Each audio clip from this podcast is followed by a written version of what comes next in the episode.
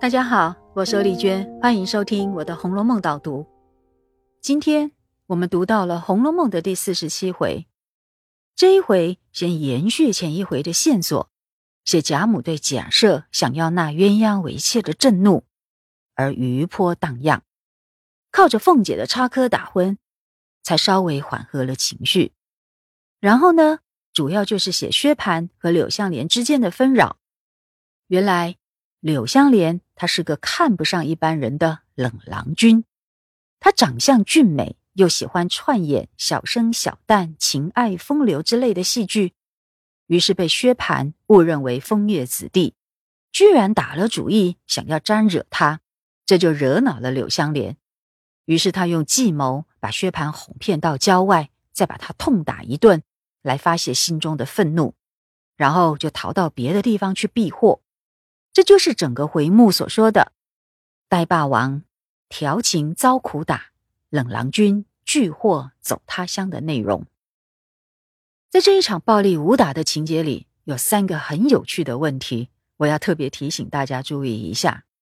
第一个问题是，柳湘莲下手很重，比起之前凤姐趁机教训贾瑞还要严重的多，但都还是皮肉之痛，并没有伤筋动骨。所以，薛蟠三五天以后就不痛了，只留下一点伤痕，算是一种纪念吧。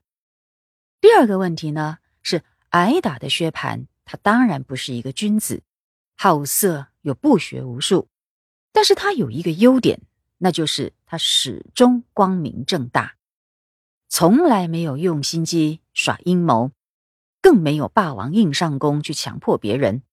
他呀，唯一的错误。就是误会柳湘莲的人品，以为她是风月子弟，所以才会动了垂涎之心。但这也谈不上是罪大恶极吧？这一点和贾瑞妄想乱伦的恶劣是根本完全不同的程度，并没有败德的问题哦。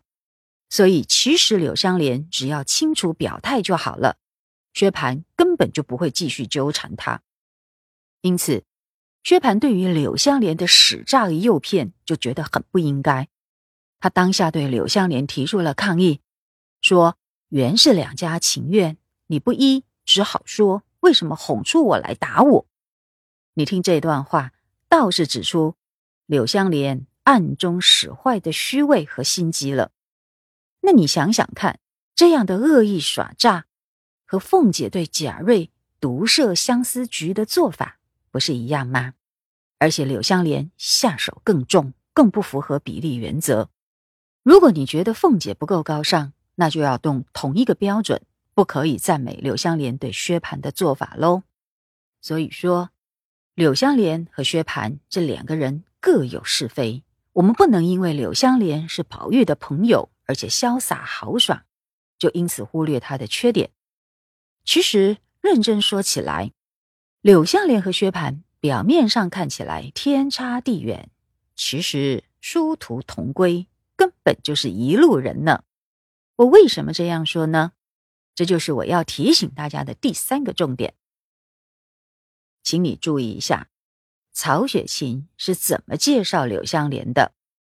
他说：“柳湘莲原是世家子弟，读书不成，父母早亡，素性呢。”爽快豪侠，不拘细事，就是不拘小事，酷好耍枪舞剑，赌博吃酒，以至于棉花卧柳、吹笛弹筝，无所不为。让我们一项一项来看吧。薛蟠虽然不够风雅，所以没有吹笛弹筝，但是其中的赌博吃酒、棉花卧柳，棉花卧柳也就是嫖妓。他也是无所不为，这岂不是和薛蟠一模一样吗？我们不能因为柳湘莲是宝玉的知己就爱屋及乌，然后又不喜欢薛蟠的粗鄙，然后就忽略了他们共通的那一面。从这个现象来说，曹雪芹又再一次的告诉我们，人是很复杂的存在物，用简单的成见去看，就会以偏概全喽。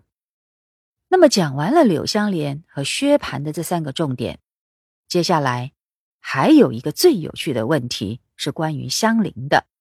我们现在可以补充一下，那就是到底香菱爱不爱薛蟠。自从香菱被拐子重卖给薛蟠以后，大家都以为那简直就是一朵鲜花插在牛粪上。香菱这么美丽细致的女孩子，跟着薛蟠这个大老粗过生活，应该是靠着忍耐度日吧？你看前面第十六回里，连贾琏都感慨说：“那薛大傻子真玷入了他。”可见所有的人都觉得两人并不匹配。但是呢？外在不匹配是一回事，而人的心究竟不是这么简单的。你还记得第七回是香菱被薛蟠带走以后第一次出现，当时他可是笑嘻嘻的呢，而且从此以后他一直都是笑嘻嘻的，可见他在薛家一直很幸福。那现在我们看薛蟠被痛打以后，香菱的反应吧。曹雪芹说，香菱。哭的眼睛肿了，而这样的情况，不就正如第三十四回宝玉挨打的时候，黛玉也是两个眼睛肿的桃儿一般吗？这么说来，关于香菱爱不爱薛蟠的问题，答案已经很清楚了。香菱是深爱薛蟠的，就像黛玉深爱着宝玉一样。那为什么香菱会爱上薛蟠呢？这就是一个非常耐人寻味的问题了，你可以试着自己想一想，那就会更了解人性的奥妙呢。那么这一回的导读就讲到这里，我们下次再会。